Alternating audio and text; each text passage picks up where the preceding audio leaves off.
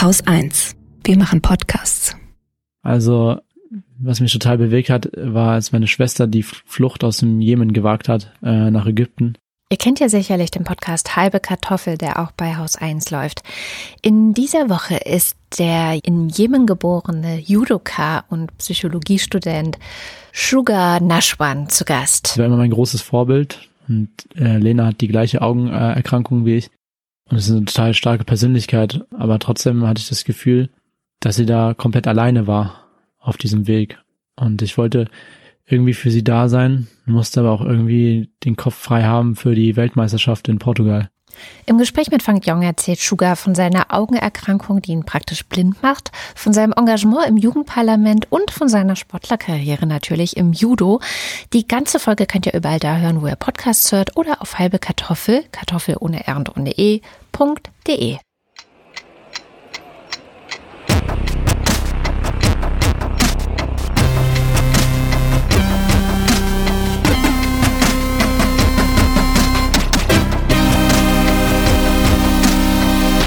Willkommen zur Wochendämmerung vom 21. Februar 2020 mit dem Rundfunk, einem Update aus Thüringen, der Rente, Rassismus tötet, dem Chineser, der Sicherheitskonferenz, der CDU, Neues aus dem Vereinigten Königreich, Zerstreuung und Holger Klein und Katrin Rönecke.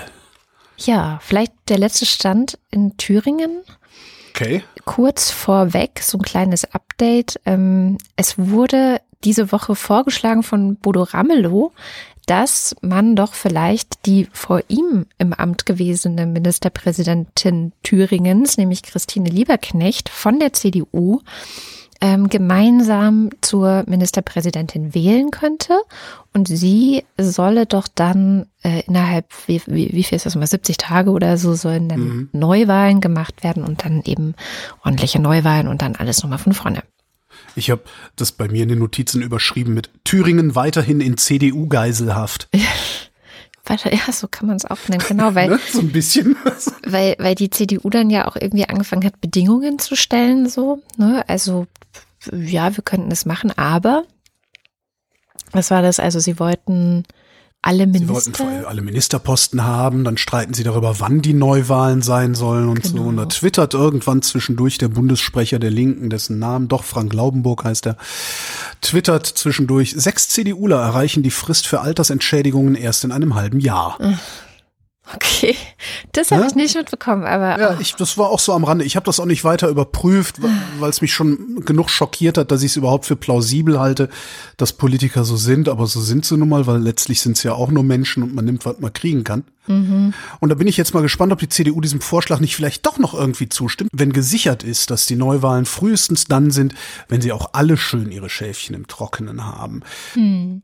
Wie auch immer, die CDU bleibt Teil des Problems. Und ich fürchte, dass sie das im Zweifelsfall auch bundesweit ist, denn wie es aussieht, kommt beim CDUler das Land immer erst ganz am Ende, nachdem alles andere schon gekommen ist. Das kann man ganz hübsch sehen, wenn man sich Wirtschaftsminister Altmaier ein bisschen genauer anguckt. Ähm, das hat auch jemand gemacht und einen extrem langen Twitter-Thread geschrieben. Und zwar angedockt am Thema äh, Verbandsklagerecht. Ja, das ist so, deutsche Umwelthilfe benutzt das Verbandsklagerecht zum Beispiel, um Sachen zu verhindern und so. Und das ist ja jetzt auch gerade passiert, beziehungsweise versucht worden mit Tesla hier in Brandenburg, mit der Rodung äh, in Grünheide. Da hatte ja auch die Grüne Liga stellt sich raus, war gar nicht die Grüne Liga, sondern einzelne Pappnasen aus der Grünen Liga, die sich dann einfach für die gesamte Grüne Liga ausgegeben haben. Und so ein obskurer Umweltschutzverein aus Bayern, mhm. der ähm, im Wesentlichen aus Klimawandelleugnern zu bestehen scheint. Aha. Ja, jedenfalls, ja, ja, das ist ganz, ist wirklich ganz interessant. Da hat sich jetzt einer die Mühe gemacht, der kommt vom BUND, also auch wieder äh, eine eigene Agenda irgendwo, hat sich trotzdem die Mühe gemacht und belegt es auch alles in einem langen Twitter-Thread. Äh, guckt er sich mal den Bundeswirtschaftsminister an, Peter Altmaier von der CDU, ja, mhm. Und dann findest du ganz plötzlich Verbindungen und Netzwerke von Peter Altmaier zu Klimawandelleugnern und natürlich sowieso den Energieversorgern, die eh ein Problem damit haben, sich umzustellen. Und auf einmal ist es jedenfalls nicht mehr so schwer zu verstehen, warum Peter Altmaier die Energiewende so aktiv ausbremst, wie er das macht. Ähm, du musst nämlich echt nur ein bisschen tiefer graben, dann findest du bei Altmaier sogar Kontakte zu genau diesem Verein aus Bayern, der da gerade versucht hat, Tesla zu blockieren in Brandenburg. Ach krass. Und du brauchst, und das fand ich eigentlich das Schlimmste an diesem Thread, du brauchst keine Verschwörungstheorie, um diese Verbindungen herzustellen. Das kann man alles wunderbar belegen. Und äh, ja, es ist, es ist wirklich etwas länger. Den Link gibt's in den Show Notes. Wenn ich das jetzt referieren würde, würde das auch zu sehr durcheinander gehen. Und weil ich die Woche äh, mit einer Seitenstrangangina verbracht habe, ist mein Gehirn auch nicht wirklich in der Lage, hier großartig Referate zu halten. Ich hoffe, dass das nachher beim Rundfunk nicht schief geht. Oh je, oh je. Äh, Ich wollte das noch ergänzen, weil wir haben jetzt gar nicht weiter erzählt, dass Frau Lieberknecht gesagt hat, sie macht es nicht. Also Ach das so, war ich dachte, eigentlich das hätten wir gesagt. Das ist mein Hirn. Oh ja. ich war so von Also Altmaier nochmal gefangen. zurück zu Thüringen. Das, also die äh, Christine Lieberknecht hat dann gesagt, nö, sie steht nicht zur Verfügung und hat ihre Kandidatur, die sie erst zugesagt hatte, also und zwar, wenn es unter den Bedingungen von Ramelow gewesen wäre, ähm, die hat sie dann zurückgezogen und gesagt, jetzt wählt halt einfach den Ramelow. Und Ja. das heißt, das Drama geht gerade weiter, weil äh, die, der SPD zwar sagt, also wir finden auch, man muss jetzt Ramelow wählen und ähm, der Also, Tiefensee, Alle, der, Landes, der Landeschef der finden- SPD, ja, ja, alle finden, man muss jetzt Ramelow wählen. Alle Rest, also wirklich restlos. Es findet sie, ich wette, es finden sich sogar in der AfD Leute, die der Meinung sind, jetzt müsste Ramelow gewählt werden. Aber hatten wir die letzten beiden Sendungen schon.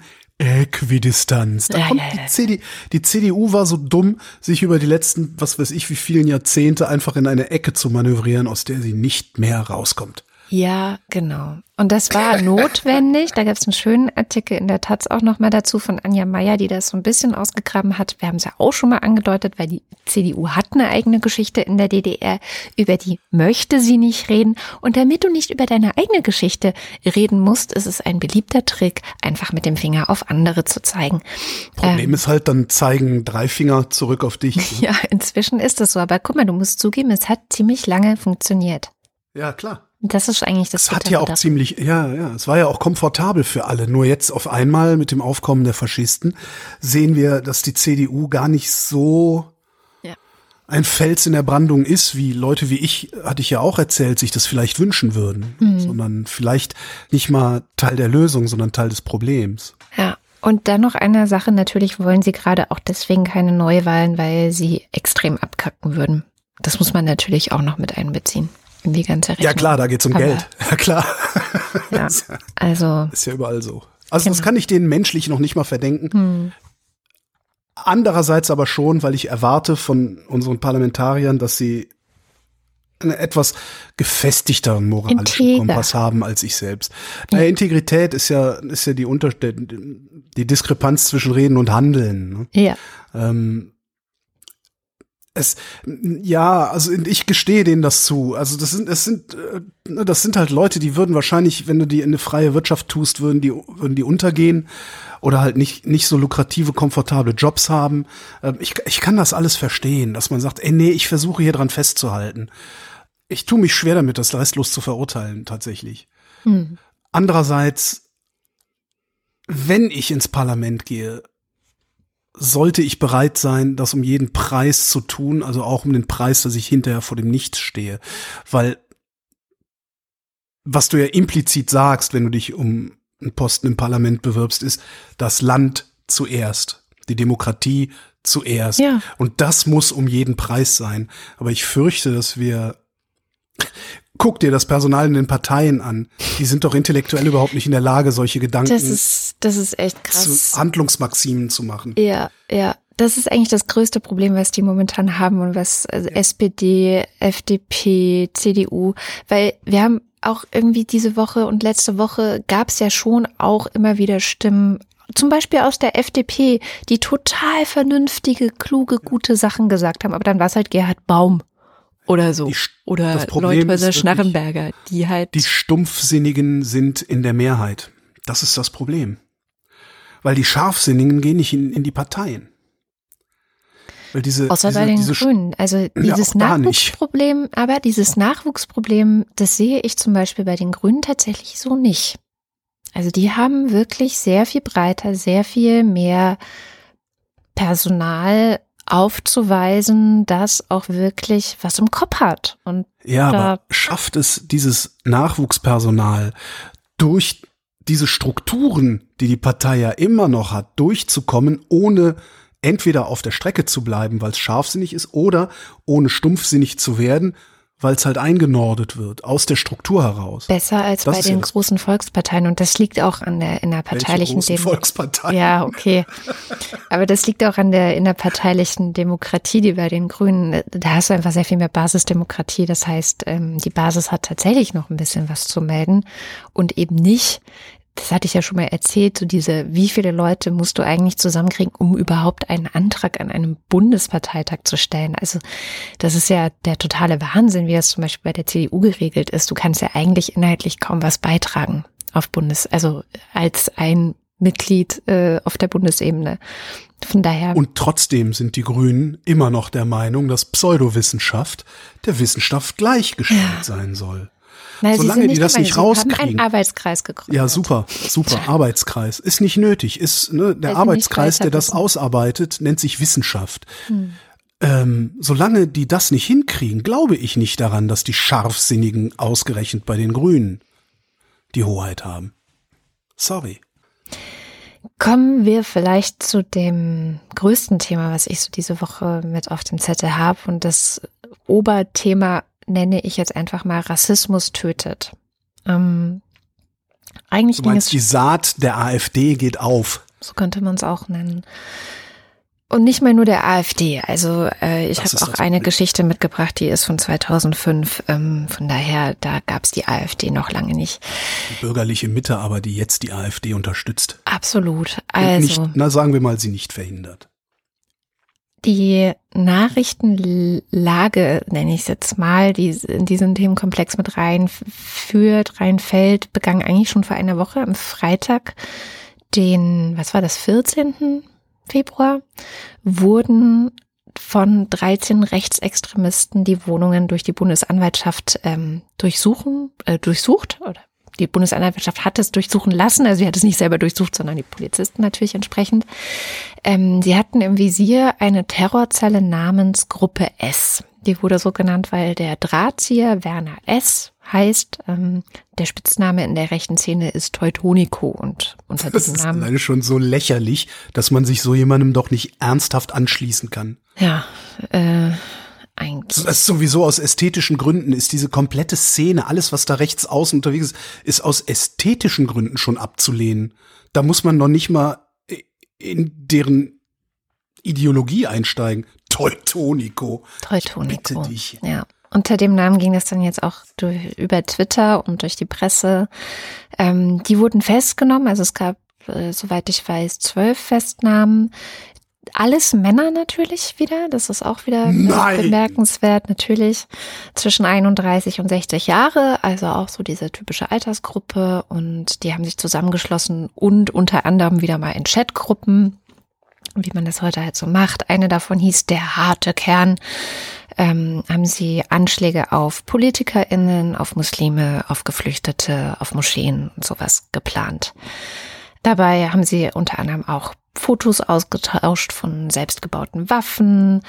Äh, sie haben entsprechende Baupläne, also wie baut man sich solche Waffen auch diskutiert. Aber nicht nur das. Jetzt gerade heute kam die Nachricht beim Spiegel, dass einer derjenigen, die da festgenommen worden sind, ein Thorsten W. im Alter von 50 Jahren, der ist ähm, bei der Polizei und war in den Jahren 2013 und 2014 im Polizeipräsidium Hamm für den Bereich waffenrechtliche Erlaubnisse tätig.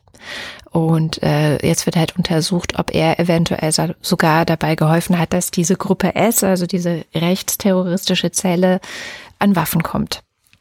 Also man sieht auch hier wieder so eigentlich die typischen, ja, ähm, wie nenne ich das denn jetzt, die Umstände, die wir in den letzten Jahren viel zu oft diskutieren. Also einerseits eben diese Gruppen, die sich formieren, die dann auch so diese, was war das, bürgerkriegsähnliche Zustände war das Ziel, wollten sie herbeiführen.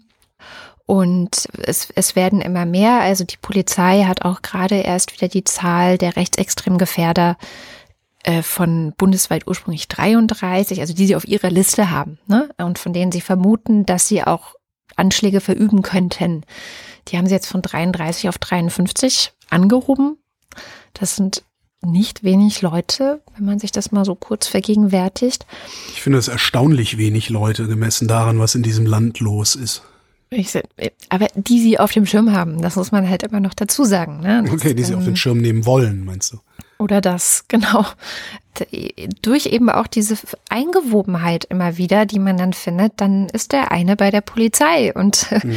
äh, trifft damit Entscheidungen, was waffenrechtliche Erlaubnisse angeht. Also das sind schon so, ja, also das, sind, das waren eigentlich schon eine Nachricht, die einen wieder mal hat schlucken lassen, was natürlich nicht passiert ist. Das, das, das wurde dann gerade auch jetzt gegen Ende der Woche angemerkt, ist, dass es gibt diese Nachricht, es wird klar, es gibt eine Terrorzelle, es wird klar, die haben Anschläge geplant, die haben Waffen, die, die sind organisiert, aber wo ist der Brennpunkt ja, im Fernsehen? Wo findet das so groß statt, wie es stattfinden würde, wenn es jetzt zum Beispiel Isra äh, islamistischer Terror wäre? Ne? Also stell dir ja, klar. vor. Wenn, wenn eine islamistische Zelle ausgehoben worden wäre, würden jetzt in all diesen Polit-Talkshows äh, wieder Leute sitzen, inklusive der Faschisten übrigens, die laden sie ja immer noch ein. Und es würde darüber debattiert werden, was wir dagegen unternehmen können, ja. Mhm. Ja. Dann ist das halt relativ schnell auch wieder, das fand ich auch ähm, ja, wie es halt so ist, relativ schnell auch wieder runtergekocht, dieses ganze Thema. Und dann kam jetzt eben die Morde in Hanau. Also in der, in der Nacht von Mittwoch auf Donnerstag, um 22 Uhr am Mittwochabend muss es losgegangen sein. Ein 43 Jahre alter Mann, wieder ein Mann, der in zwei Shisha-Bars, die eine Midnight am Heumarkt und die andere am Kurt-Schumacher-Platz namens Arena Bar Café Menschen getötet hat, zehn Menschen erschossen insgesamt, ähm, neun in diesen Shisha-Bars und dann noch seine Mutter und sich selbst. Übrigens, weil es Shisha-Bars war, sprachen manche Medien von Shisha-Morden. Ah, Dönermorde. Ja, ah, genau. Ja, ja, genau. Genau das, wo ich auch gedacht habe, also irgendwie ich weiß auch nicht. Also manchmal, ich sitze dann einfach mittlerweile auch nur noch da und denke, wir haben, wir haben nichts gelernt. Wir haben echt wir gar haben nichts nicht. gelernt. Das ist so total bitter. Ja, die Getöteten haben verschiedenste Migrationshintergründe, also türkische, bulgarische, bosnische, rumänische und ähm, das ist dann auch der Grund gewesen. Also es gibt wohl irgendwie auch ein Bekenner-Video gab es wohl auch in dem Fall wieder. Das hat dann auch jetzt mit Sicherheit wieder eine Debatte über die Verantwortung der sozialen Medien, wo dann eben auch solche Sachen verbreitet werden und warum wird dann eigentlich nicht eingeschritten, warum wird es nicht weitergegeben. Also hier ist auch wieder so eine komplette Verantwortungslosigkeit zu sehen. Also wie oft muss das dann noch genauso passieren, dass es dann Ankündigungen gibt oder dass äh, das gefilmt wird oder irgendwas, bis dann mal die sozialen Medien das dicht machen. Aber gut, andere Debatte. Dabei, dabei wäre es so einfach. Ne? Ich erinnere mich dran, wir haben früher, so als Jugendliche, ne, da bist ja auch immer besonders edgy, wenn du irgendwie so Nazi-Referenzen machst oder so. Mhm. Wenn du da mal auf dem Schulhof Heil Hitler gerufen hast, da hast du einen Einlauf bekommen bei uns, dass du das danach nie wieder gemacht hast. Ja, zu Recht. Da frage ich mich wirklich, Warum ist das eigentlich nicht überall anders auch möglich? Ja, eben. Ja, wenn, wenn jemand meint, irgendein entsprechendes Video, irgendein entsprechendes Pamphlet, irgendeinen entsprechenden Tweet online zu stellen, ja, wo irgendwie, ich nenne es mal jetzt im weitesten Sinne, Hass drin vorkommt, warum wird der nicht gegriffen und in die Ecke gestellt? Ja. Und zwar so sehr, dass der das nicht nochmal macht. Wäre doch überhaupt kein Problem. Wäre auch kein Problem für diese Plattform. Man müsste sie halt dazu zwingen. Und nichts leichter als das. Erklärt sie zu Presse. Ja. Ja, das also. Pardon. Ja, ja, es ist ja eine Debatte, die also dann auch immer wieder, wo dann Zugeständnisse gemacht werden, kurz so ein äh, Mark Zuckerberg irgendwie verspricht, ja, sie kümmern sich darum und es passiert halt genau nichts. Und leider passiert halt aber auch genau nichts in Sachen äh, Regulierung durch die Politik. Also es ist einfach, ja, ähm, und, und wieder auch hier die sich wiederholende Struktur, die organisieren sich im Netz und die benutzen das und die benutzen das auch, um sich gegenseitig hochzuschaukeln und die benutzen auch YouTube-Kanäle, um sich gegenseitig hochzuschaukeln und das, naja, egal. Dafür haben wir jetzt ein neues Telemediengesetz. Das es erlaubt, ähm, Chats besser zu überwachen. Das ist dummerweise aber auch erlaubt, über einen Staatstrojaner falsche Beweise auf Computer zu installieren. Mhm. Damit Sodass dann hinterher die sich Gerichts dann wieder selbst ins Bein. Genau. Genau. Ah, Gut. Gehen wir mal von diesen sozialen Medien-Dingen weg. Gucken wir mal auf die Reaktionen der Politik vielleicht noch kurz. Ähm, ich fand es bemerkenswert. Angela Merkel hat sofort eine Stellungnahme gemacht. Da sind zwei Worte gefallen, die ich bemerkenswert finde. Das erste ist, sie hat direkt von Rassismus gesprochen. Oh ja. Und das fand ich gut, weil das ist tatsächlich ja auch was, wo sich insbesondere die CDU seit Jahrzehnten drum drückt, das Wort mal in den Mund zu nehmen. Also Ja, die meisten Medien ja auch. Ne? Ja. Also das erste, was du hörst, ist halt Fremdenfeindlichkeit. mhm, Was auch Ausländerfeindlichkeit auch. Ausländerfeindlich, fremdenfeindlich, was auch ein ganz guter Hinweis darauf ist, wer in den Massenmedien eigentlich den Ton angibt. Ja? Hm. Das sind nämlich alles Almans, ja, denen Leute, die nicht Alman aussehen, halt fremd Hm. sind. Darum ist es Fremdenfeindlichkeit. Das ist ein Riesenproblem. Ja. Nee, aber Aber Angela Merkel gleich Rassismus. Und dann aber auch so eine komische Formulierung, Rassismus sei ein Gift, das die Gesellschaft irgendwie so quasi vergiften würde. Und da habe ich auch wieder gedacht, na ja, also weiß nicht, ob das jetzt das richtige Bild ist, weil eigentlich ist es unser Erbe. So, ja, Rassismus ist nicht ein Gift, sondern das ist unser Erbe und wir haben das gefälligst zu bearbeiten. So würde ich das jetzt ausdrücken. Aber Ich würde sogar noch weitergehen. Rassismus ist menschlich. Und das ist das Problem. Und das muss man erstmal anerkennen. Ja, dass selbst diejenigen, die rumrennen und sich für die größten Nicht-Rassisten halten, ja, für Rassismus frei halten, auch das sind Rassisten. Die Antirassisten, die haben wenigstens erkannt, dass sie Rassisten sind und unternehmen was dagegen. So, und der Grad der Zivilisation bemisst sich daran, oder der Grad der Zivilisiertheit bemisst sich meiner Meinung nach daran, wie sehr du gegen deinen eigenen Rassismus arbeitest und damit notwendigerweise auch gegen den Rassismus von anderen.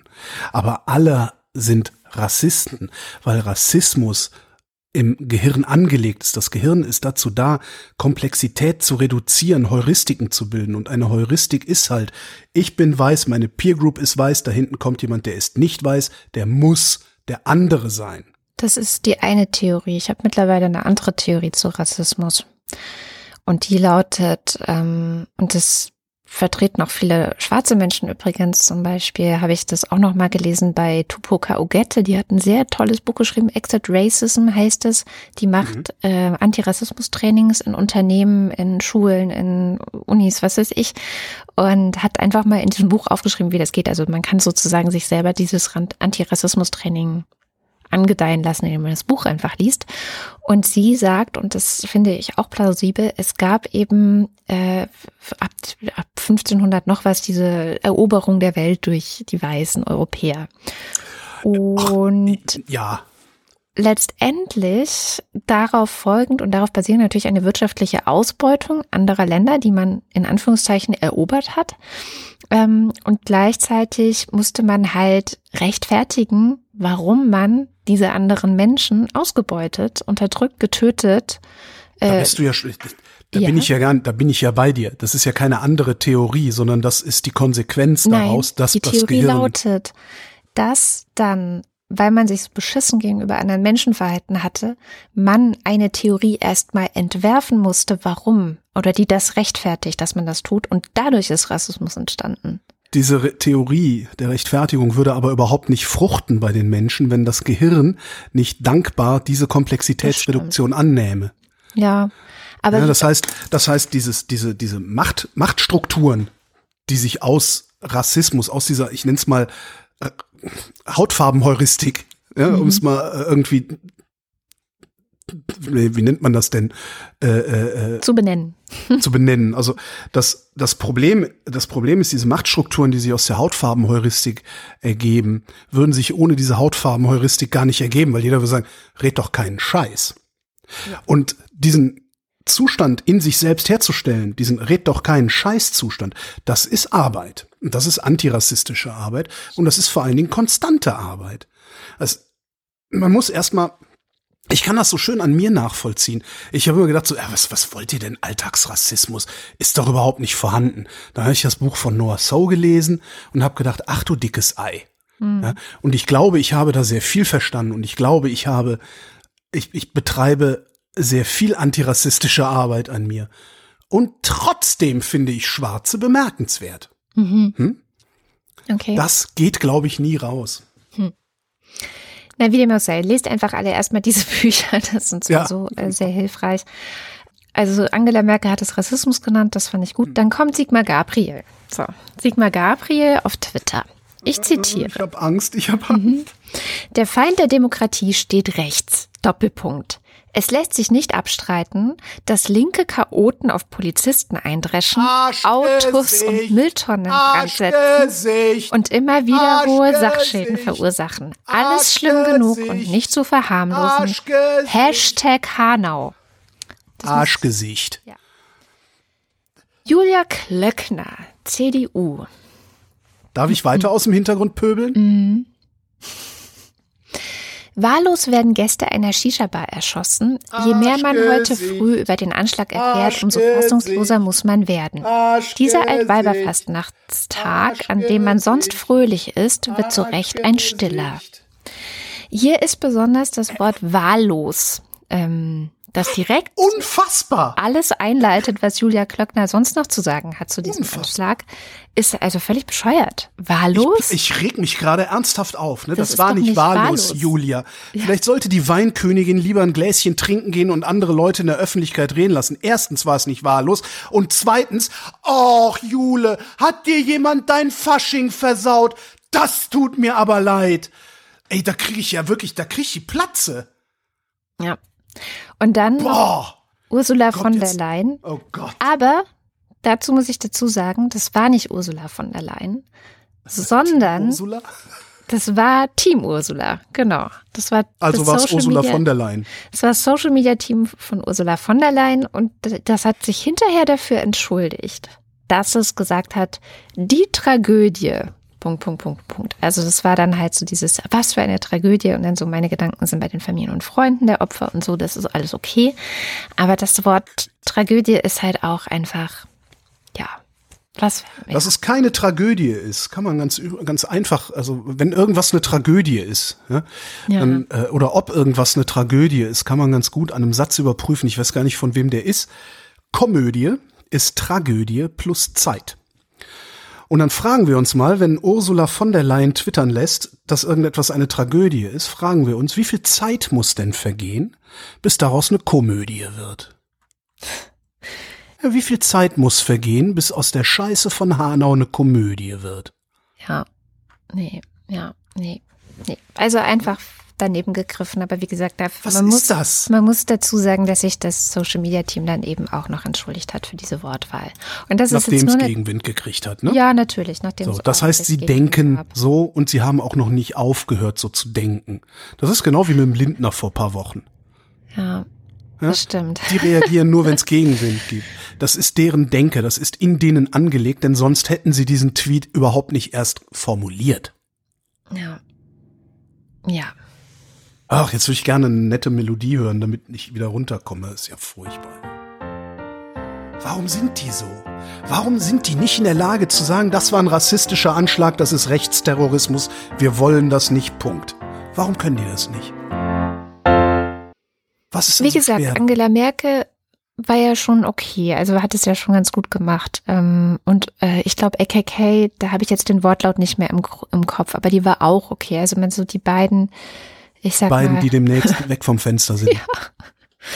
Ähm, die haben das ganz gut gemacht. Und natürlich gab es noch viele andere Äußerungen von anderen Politikern, ähm, die auch okay waren. Ich habe jetzt natürlich nur die rausgesucht, wo ich gedacht habe, Leute, bitte. Die Arschgesichter halt. Ja, die aber natürlich einfach auch herausragende Persönlichkeiten sind, ja, von eben. denen man dann abwartet, was sagen die jetzt dazu? Und dass gerade Sigmar Gabriel dann nochmal mit dem Hufeisen kommen musste und in angesichts dessen, was in Hanau passiert ist, nicht lassen konnte, auch nochmal zu betonen, dass von Linken auch Gewalt ausgeht, ist, ist so Ich, das ist vor allen Dingen unnötig. Ich weiß ja, nicht, total. ich, das ist halt mein, meine größt, mein größtes Problem ist, ich weiß, warum ist das überhaupt nötig, das zu tun? Sind wir so dumm oder halten die uns für so dumm?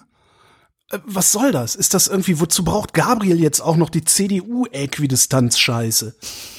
Dieser nicht. blöde, also wirklich. Naja, was auch dann mittlerweile sehr viel passiert ist, ist eben auch Leute, die gesagt haben, okay, das ist alles eben nicht zufällig, das ist auch alles nicht willkürlich, sondern das ist seit Jahrzehnten etwas, was in unserer Gesellschaft da ist. Es ist Rassismus, es ist auch Islamfeindlichkeit in diesem Fall, ganz klar. Terrorismus Wer, ist das, das sind Inf das ist ja. Halt also einzelne Gruppen, wie, wie hieß das, stochastischer Terrorismus. Ne? Ja. Und Dirk Kurpioweit hat das äh, auf, beim, beim Spiegel nochmal ganz gut zu, in Zusammenhang gebracht. Er meinte, es gibt vielleicht keinen direkten Zusammenhang zwischen Bernd Höcke und dem Terroristen jetzt in Hanau, aber es gibt einen indirekten. Und das ist, dass Bernd Höcke am Montag erst auf einer Pegida-Demonstration wieder eine Rede gehalten hat. Und Pegida, man hört es ja schon am Namen, eine wirklich ganz konkret islamfeindliche Organisation ist. Denen geht es darum, Stimmung gegen Muslime zu machen in diesem Land. Und das ist rassistisch, das ist Hetze, was da passiert. Und die rufen auch dazu auf, dafür zu sorgen, dass in dieser in diesem Land, das in der Bundesrepublik Deutschland, der Islam so bisschen wie kein Fußbreit, ja, könnte man fast schon sagen, ähm, bekommt. Und natürlich führen sich dann solche Täter damit auch ermuntert, ja. Und aber, aber entschuldige, dazu braucht man noch nicht Pegida. Das, das reicht die komplette AfD. Die komplette AfD betreibt, ja, die komplette AfD. Der Bernd Höcke ist ja AfD. Ja, und, und mit, und da gibt's ja dann auch noch die, diese angeblich gemäßigten, weißt du, hier so Meuten und solche Freaks. Hm. Ohne die AfD würden solche Dinge nicht oder zumindest nicht in dieser Massierung gerade passieren. Die trauen sich jetzt raus. Und da geht die Saat auf, die die AfD in ihrer kurzen Geschichte erst ausgebracht hat. Ja. Das ist Mitschuld der AfD. Und das muss man auch mal so benennen. Und da kann sich der Meuten hundertmal hinstellen und so tun, als hätte er damit nichts zu tun. Das ist eine Rassistenpartei. So, und denen geht's nur darum, Sachen kaputt zu machen. Und wenn die Muslime nicht da wären, dann würden sie sich jemand anderen aussuchen, die Schwulen. Ja, oder die Juden wieder. Auch eine Minderheit, auf der man rumhaken kann. Ja. Und dann würden halt Moscheen attackiert. Hatten wir ja auch neulich. Ohne die AfD, wenn wir die AfD rausschmeißen würden, wäre das der erste Schritt zu einer friedlicheren Bundesrepublik. Die müssen raus, die müssen raus aus den, aus den Parlamenten, die müssen raus aus den Kneipen, aus den Veranstaltungssälen, die müssen raus aus den Plattformen, die müssen raus, die sollen ihre komische Altherren, Rassisten Scheiße in ihren Partykellern besprechen, aber die sollen raus aus der Öffentlichkeit und dann würden deren Anhänger ja, dann wären die nämlich gezwungen, mit Demokraten sich auseinanderzusetzen, wenn sie Änderungen in der Gesellschaft herstellen wollten. Und würden so vielleicht dann auch wieder zu Demokraten werden. Aber solange wir die AfD normalisieren und weiter normalisieren, wie das Fernsehen macht, wie die Tagesschau wieder gemacht hat, da durfte dann auf einmal, äh, der, war das Meuthen? Nee, wer war denn da? Doch Meuthen, ne? Nee, Gauland. Wird der Gauland. Gauland interviewt. Wozu noch? Wo ist da der Erkenntnisgewinn? Der Ausschnitt zirkuliert dann hinterher wieder in den AfD-Facebook-Gruppen. Guck mal, wie normal wir sind, heißt das. Ja, wir werden akzeptiert. So lange wird sich das nicht ändern. Und darum sind mittelbar wir Journalisten auch schuld an dieser Scheiße. Und das müssen wir endlich mal erkennen und entsprechend handeln. Und den Druck, der dann von den Rechtsaußen kommt, den müssen wir aushalten. Und wenn 5000 Leute vorm WDR stehen und demonstrieren, da wird nicht eingeknickt, Herr Buro. Ja. Entschuldigung. Nein, das ist absolut korrekt. Also wirklich absolut korrekt. Und das hat übrigens die äh, Kybra Gummischeibe diese Woche bei Ilna aus der ist es auch rausgeplatzt. Es ist auch die Art und Weise, wie wir medial über Menschen reden. Äh, Talkshows sind ein Problem. Äh, die Art und Weise, wie wir äh, zusammenkommen und wie wir über unsere Zukunft oder über die Gegenwart sprechen. Ähm, dass hier immer absolute Meinungen gegeneinander antreten sollen. Menschen, die nicht mal sagen, ah ja, sie haben vielleicht recht oder mhm. darüber müsste ich mal nachdenken. Wir kommen nicht ins Zögern, wir kommen nicht in Selbstkritik, wir kommen nicht in Selbstreflexion, sondern es geht darum, absolute Positionen gegeneinander antreten zu lassen lassen und um die Gunst des Publikums zu buhlen. Und am Ende gibt es einen Gewinner.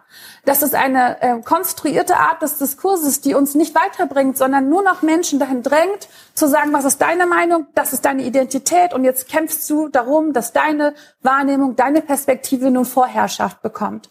Und wir haben in den vergangenen Jahren ähm, monatelang, jahrelang die Existenzberechtigung von Menschen auf diesen Tischen diskutiert. Wir haben darüber diskutiert, ob der Islam zu Deutschland gehört. Eine Frage, die abstrus ist. Eine Frage, wo die Antwort lauten kann, nein. Aber die Antwort lautete auch immer ja, dass er natürlich zu ja, Deutschland ja, gehört. Ja, aber wenn man eine Frage stellt, wo die Antwort auch nein lauten kann, dann legitimiert man auch eben so diese Antwort. Ja, und, und, und, was, und was heißt es, ja. wenn man Nein sagt? Was heißt aber das in der Konsequenz? Und da hat Ilna auch doof geguckt. Also, das, das ist halt das, was diese Leute wie Maybrit Illner sehr gut können. Doof gucken. doof gucken, das ist, was sie machen. Die greifen ja noch nicht, die haben ja noch nicht mal ihre Sendungen richtig im Griff. und die Illner noch am besten. Ja, das stimmt, das muss man echt sagen. Ja, was man auch daran sieht, dass jemand wie Kypre dann dort ähm, auch sowas sagen konnte diese Woche und eben keiner von der AfD äh, zum Beispiel dabei war, um auch irgendwas Blödes wieder sagen jetzt, zu dürfen. Gibt's jetzt bisschen Schamfrist und dann dürfen die auch wieder kommen. Das ist nämlich das nächste Problem. Ja? Jede einzelne Einladung, jedes einzelne Plattform bieten, wie man es so schön nennt, für Rechtsaußen, macht es einen Tick schwieriger, denen die Plattform wieder zu entziehen. Das ist die Idee bei kein Fußbreit. Ja. Ja, gar nicht. Dann kann ich nämlich immer sagen, nee, du kommst hier nicht rein. Ja, wir haben mit der NPD haben wir auch nicht geredet. Was wäre eigentlich passiert, wenn wir die, die hier Udo Vogt und diese ganzen Affen, wenn wir die alle mal eingeladen hätten, immer schön in eine Talkshow setzen, immer schön NPD-Thesen aufgreifen. Wo wäre die NPD heute?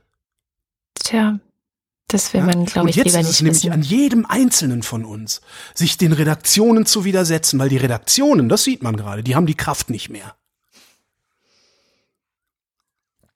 Ja.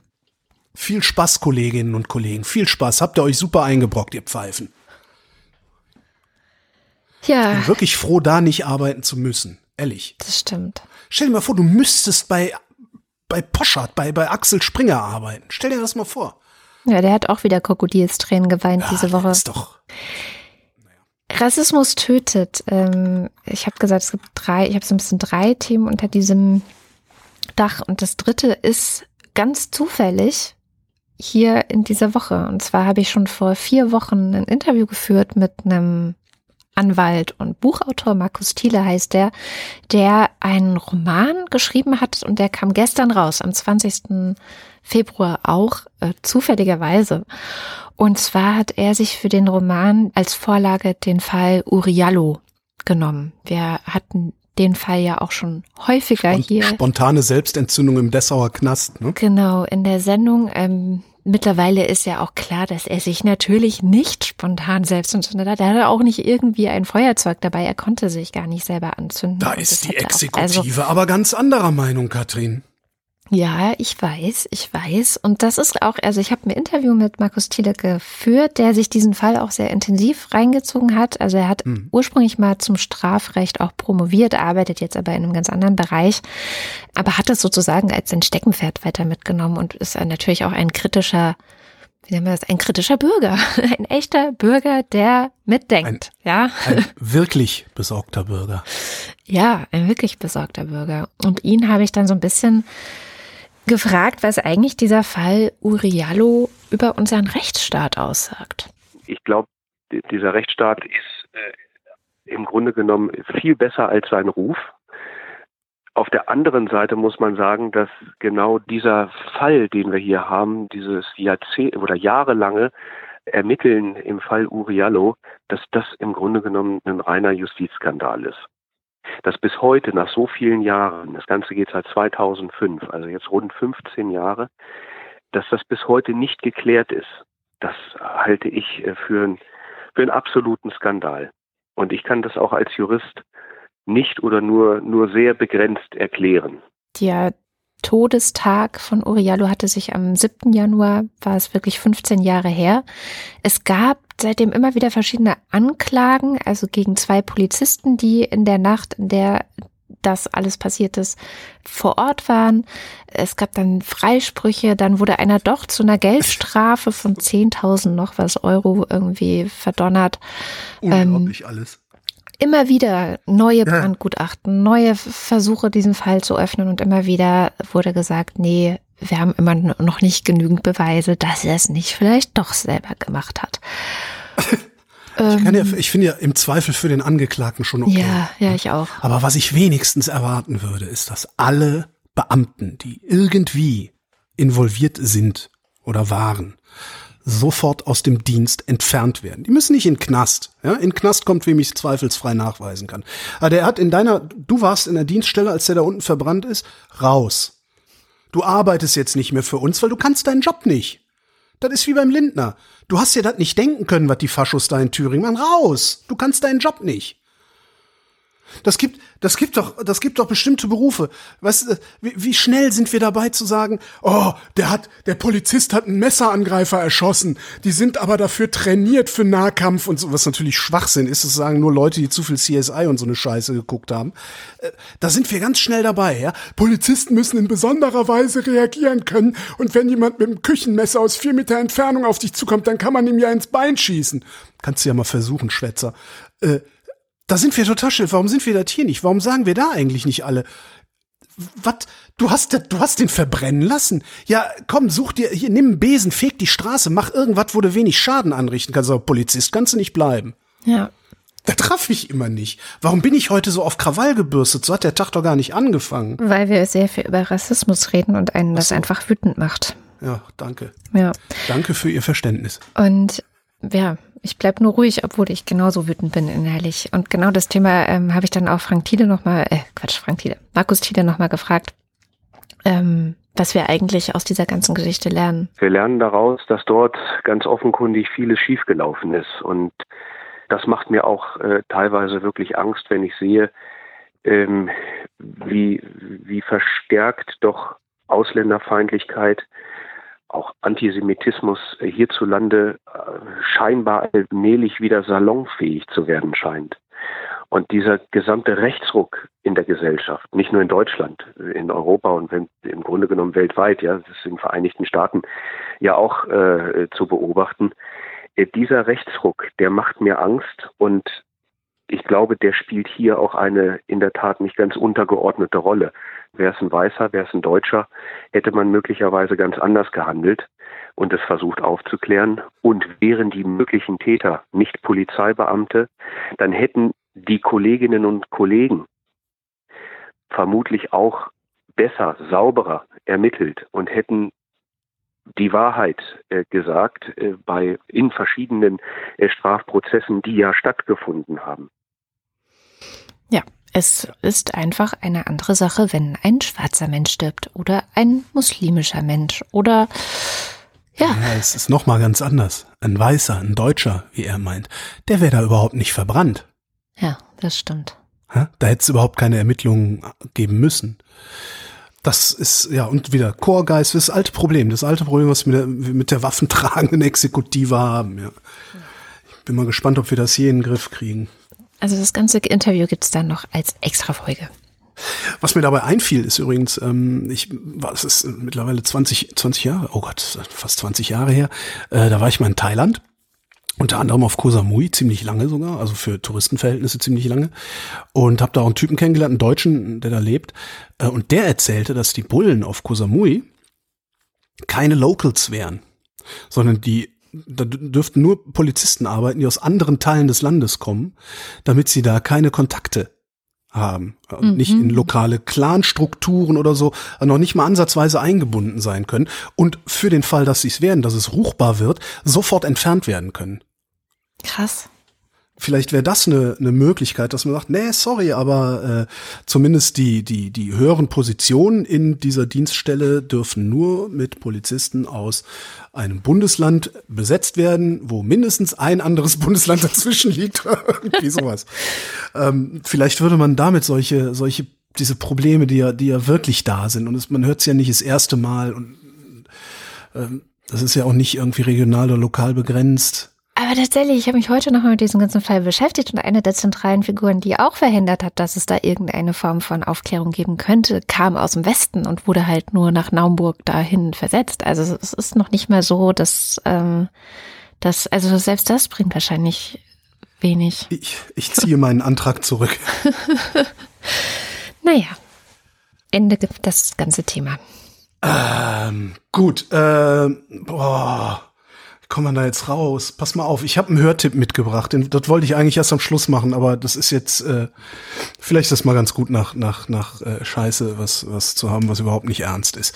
Ähm, mein Hörtipp, den ich mitgebracht habe, da geht's hier rum. Kennst du? Ja.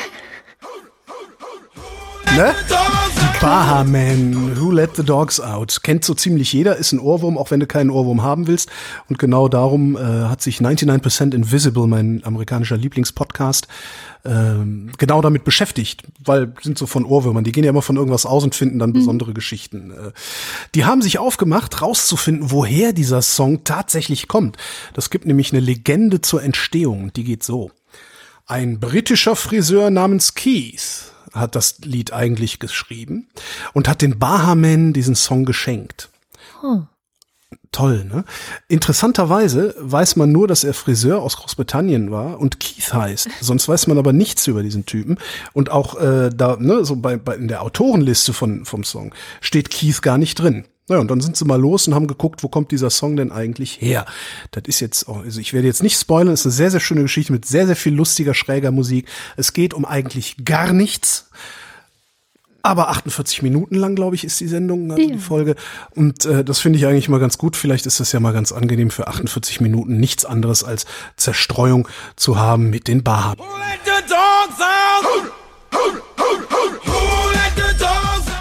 Sehr schön. Themenwechsel. Ja, Neues aus UK.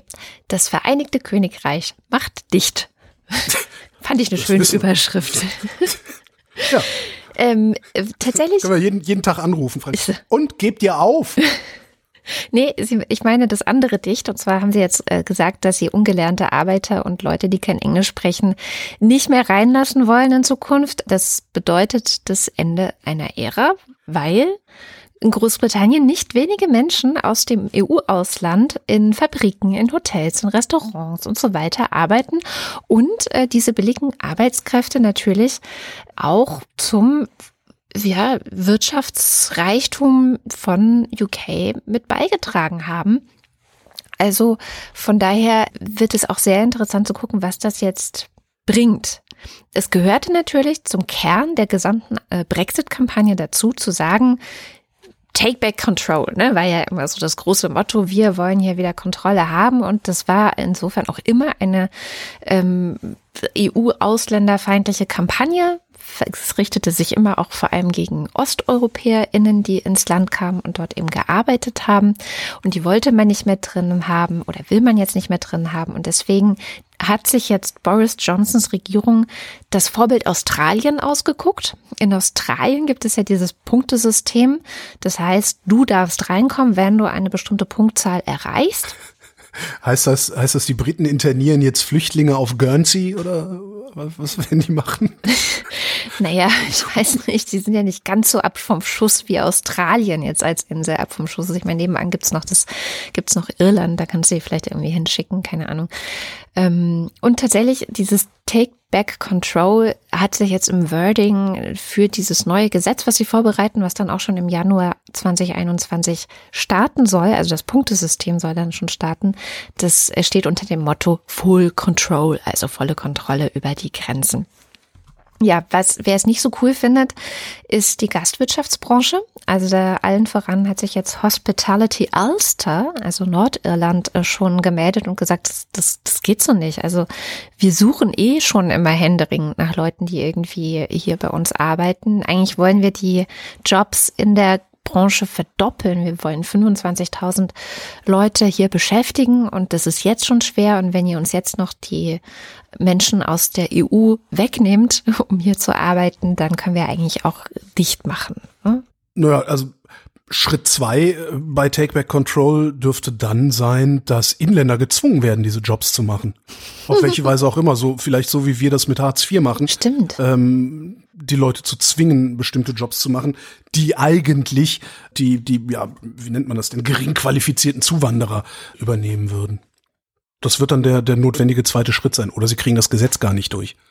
Weil noch ist er kein Autokrat. Ja, aber er arbeitet hart dran und zwar äh, auch noch auf einer anderen Ebene. Wir kennen das auch schon von den anderen Autokraten in dieser Welt. Einerseits geht es natürlich Abschottung und Ausländer sind böse und so weiter. Gab übrigens auch einen interessanten Brief von Viktor Orban dieser Woche an seine EPP, äh, EVP, die Europäische Volkspartei, an, in der er geschrieben hat, sie sind ihm nicht rechts genug. Und sie müssen jetzt mal alle noch einen wei weiteren Schritt nach rechts machen. So. Das hat ähm, er aber nicht wörtlich so geschrieben, oder? Nee, das ist die, okay. die Zusammenfassung des Ganzen. War ein längerer Brief, können wir gerne verlinken. Und darin scheint sich auch äh, Boris Johnson zu orientieren. Denn Orban hat unter anderem auch gesagt, man muss auch was dagegen unternehmen, dass die gesamte Presse links unterwandert ist. Ist ja auch so eine Mehr, die äh, die rechten Autokraten gerne verbreiten. Stimmt nicht. Gab es Studien zu, die herausgefunden haben, nee, also die Presse ist eigentlich ziemlich in der Mitte Mitte und alle die, die behaupten, die seien zu links, sind halt zu rechts. So, so könnte man das zusammenfassen. Und Boris Johnson hat es jetzt entsprechend auch auf den öffentlichen Rundfunk abgesehen, auf die BBC. Eigentlich nur logisch, äh, weil die BBC war in den letzten Monaten nicht so nett zu Boris Johnson. Also ja, die, die haben einiges gut zu machen, weil ohne die BBC. Wenn die BBC ihren Job ordentlich gemacht hätte, davon bin ich fest überzeugt und das werden wir irgendwann auch aufarbeitet bekommen. Hätten wenn die BBC ihren, genau, wenn die ihren Job ordentlich gemacht hätten, hätte es diesen Brexit nie gegeben. Das glaube ich tatsächlich auch. Aber tatsächlich haben sie ihren Job in den letzten Monaten relativ gut gemacht. Sie machen dann auch immer, wenn Boris Johnson Reden gehalten hat oder irgendwelchen Mist erzählt hat, dann machen sie Fact-Checking und sagen so, nee, das stimmt irgendwie mhm. die Hälfte gar nicht und so. Also sie sind ein ziemlicher Dorn im Auge und deswegen muss die BBC jetzt eventuell dran glauben. Er bereitet nämlich vor, das kann ein paar Jahre dauern, das äh, so über den Tisch zu bringen, weil das Ganze Gott sei Dank auch einigermaßen gut verankert ist in der ähm, britischen ja, Verfassung letztendlich. Aber trotzdem steht die BBC immer wieder auch zur Debatte und wie geht's weiter und wie muss sie vielleicht verändert werden. Das kommt in den nächsten Jahren auch und Boris Johnson möchte gerne, dass das geregelt wird wie bei Netflix. Vollidiot. Hört man manchmal auch von FDP-Politikern? Ja, das in Deutschland ist natürlich Quatsch. ähm, also ein Abo-Modell soll es sein und dann würde man ja sehen, wie gut die Arbeit der BBC tatsächlich sei und wie viel das den Menschen in Großbritannien wert wäre. Uff. Nein. Damit hast du jetzt die Stallvorlage geliefert für mein seit Wochen aufgeschobenes Referat zum öffentlich-rechtlichen Rundfunk. Und zum Thema Rundfunkgebühren, ja. Der Rundfunkbeitrag steigt nämlich. Äh, die KEF, also das ist äh, das einzige unabhängige Gremium, das äh, dieses Land wirklich noch hat, beziehungsweise hatte bis Roland Koch und ich weiß gar nicht mehr, es war sich überlegt haben, auch das Ding sturmreif zu schießen. Die KEF ist die Kommission zur Einschätzung der Finan des Finanzbedarfs des öffentlich-rechtlichen Rundfunks und arbeitet ungefähr so. Der öffentlich-rechtliche Rundfunk sagt, wir brauchen so und so viel Geld. Also es gibt ja immer Gebührenperioden, die sind fünf Jahre lang. Wir brauchen im Moment sind 17,50 Euro im Monat, um unseren Job machen zu können, um unserem Auftrag nachzukommen. Das reichen die ein bei der KEF, dann rechnet die KEF das durch und sagt, nee, kriegt ihr nicht, ihr kriegt nur so und so viel. Das, so, das Spiel geht immer so, der, es wird immer mehr beantragt, als man braucht, aber kennen wir ja von allem, was irgendwie irgendwo Geld herzieht. Du stellst die Maximalforderung, um wenigstens ein bisschen was zu kriegen. So, die KEF hat jetzt gesagt, der Rundfunkbeitrag steigt 2021 auf 18,36 im Monat, also 86 Cent mehr pro Haushalt pro Monat, als wir jetzt zahlen. Und genau das ist mal wieder das gefundene Fressen für Rechtsaußen, diese ganzen Pseudoliberalen, die du eben auch schon erwähnt hast, äh, die sich da tummeln und äh, weil, weil Rechtsaußen einerseits große Angst vor dem öffentlich-rechtlichen Rundfunk hat, den können sie nämlich nicht kontrollieren. Jedenfalls können sie da nicht kontrollieren, welche dreckigen Geheimnisse über sie veröffentlicht werden und welche nicht, weil es eben keinen Geldhahn gibt, der sich einfach so zudrehen lässt, wie es wäre, wenn es ein Staatsfunk wäre zum Beispiel. Und ähm, andererseits kann man damit sehr gut auf Stimmenfang bei den Einfältigen gehen, indem man fordert, dass diese 17,50 Euro pro Monat abgeschafft werden, weil ist ja ist dann am Ende auch Win-Win. Bloß halt nicht für die Demokratie. Jetzt fordern sie alle wieder Unsinn. Diese, diese Ferengi-Frau, die du erwähnt hast, hat auch gefordert, den öffentlich-rechtlichen Rundfunk als Abo-Modell zu fahren wie Netflix, mhm. was erstens nicht geht und zweitens nicht geht. Äh, einmal geht es inhaltlich nicht und das andere mal politisch nicht. Also es, du kannst nicht einfach den Rundfunk umbauen. Also das ist eine, ne, das ist höchstrichterlich mehrfach festgelegt und festgestellt worden, dass wir das Ding genauso brauchen, wie es ist, in seiner Struktur zumindest. Ähm, und wenn du es inhaltlich dir anguckst, musst du dir einfach nur mal anschauen, wie viel, ich sage mal, politische Berichterstattung auf Netflix vorkommt. Die kommt tatsächlich vor. Ja. In Form von Dokumentationen. Und in dieser Dokusparte bei Netflix siehst du dann die UFO-Berichte. Du siehst die Berichte von Erich von Däniken, das Außerirdische, äh, hier in der prähistorische, ne, prähistorische Astronautik. Ähm, du siehst äh, Verschwörungstheorien zu 9-11 völlig unkuratiert, völlig unkommentiert, nicht eingeordnet. Also mit Journalismus hat es halt einfach nichts zu tun. Es ist reines Entertainment. So. Du bräuchst eine Verfassungsänderung. Der Bundesrat würde bei der Verfassungsänderung sowieso nicht mitmachen, weil nämlich die Landesrundfunkanstalten die einzigen massenmedialen Outlets sind, auf denen Landespolitik und vor allen Dingen Landespolitiker regelmäßig zu Wort kommen. Ja, wann sieht man schon mal, wann hast du das letzte Mal den hessischen Ministerpräsidenten oder noch besser den hessischen Finanzminister in der ARD gesehen? Mhm. Im hessischen Rundfunk siehst du den häufiger. Das stimmt. Und genau darum glaube ich auch nicht, dass es Johnson gelingen wird, die BBC zu schleifen, weil, wenn du weltweit eines siehst, dann ist jeder echte und jeder möchte gern Autokrat auf die audiovisuellen Massenmedien angewiesen. Nur mit Facebook, also mit Facebook alleine, wäre die AfD nicht da, wo sie ist. Die AfD braucht die Unterstützung der Massenmedien, weil sie das normalisiert. Nur mit Cambridge Analytica, wäre Boris Johnson jetzt nicht Ministerpräsident. Und das kannst du weiter ausrollen auf Erdogan, der, den, der die Massenmedien sogar kontrolliert, auf Putin, der die Massenmedien kontrolliert.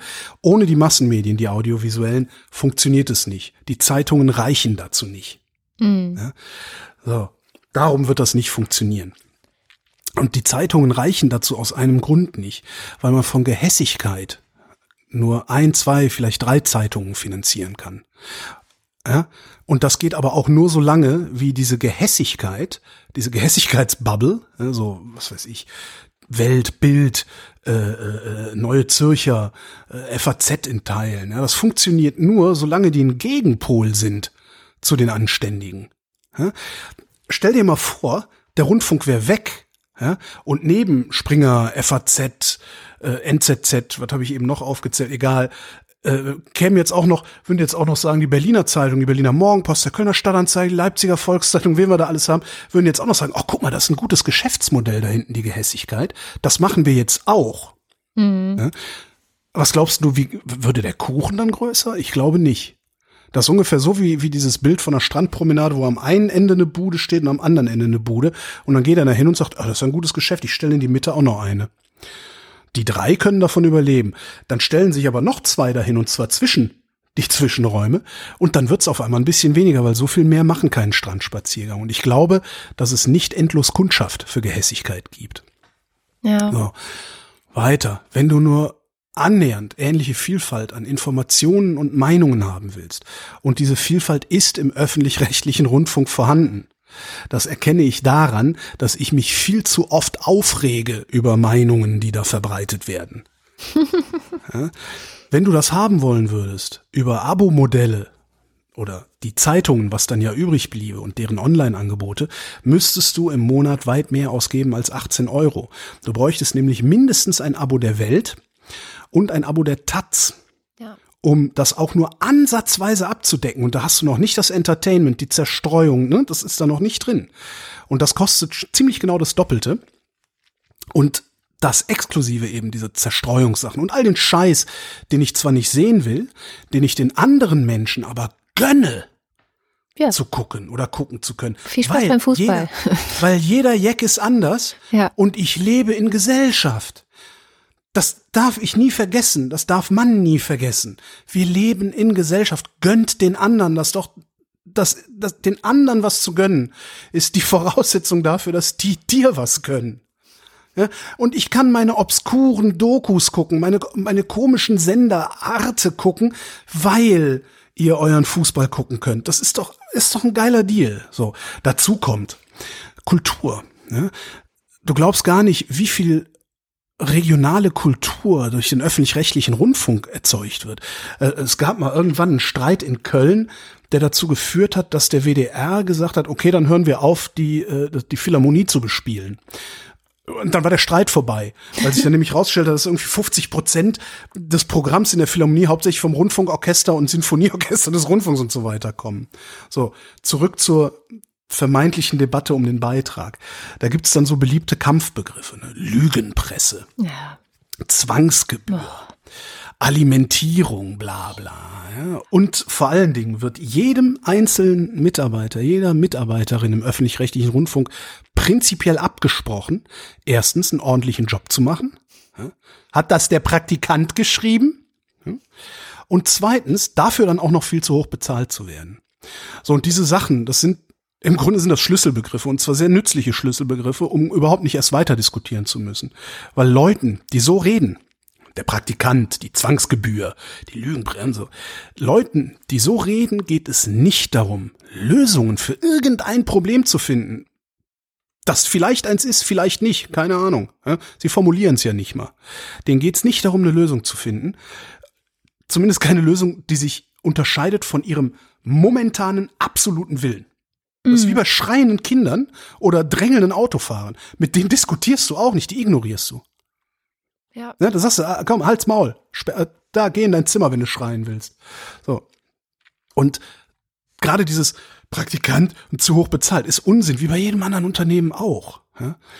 Weil du hast zwei Probleme. Erstens, bei anderen Unternehmen müssen die Produkte nicht zwingend bezahlt werden. Ist natürlich auch nicht so einfach, weil letztendlich ne, Subventionen und so, also letztendlich bezahlt jeder, der bei der Telekom ist, den Vodafone-Anschluss des anderen mit, auf irgendwelchen komischen Unwegen, ne, alles hängt mit allem zusammen. Ähm, bei Presseprodukten sowieso, äh, ne, private Medien, egal welche es sind, da bezahlst du halt über Subventionen einerseits äh, und über teurere Produkte, weil die Werbekosten eingepreist sind. So, ein normales Unternehmen vor allen Dingen hat keine 80 Millionen Kunden wie der Rundfunk. Ja, eben. Die haben wir das zwangsweise, weiß ich. Darum braucht man doch nicht drüber zu reden. Jeder weiß, dass dieser Rundfunkbeitrag zwangsweise abzuliefern ist. Das heißt, jeder, der sagt, das sind Zwangsgebühren, sollte als erstes gefragt werden, warum, warum? weist du darauf explizit hin? Ja, genau. Ich, das weiß hier jeder. Warum legst du so gesteigerten Wert darauf, das genau so zu formulieren.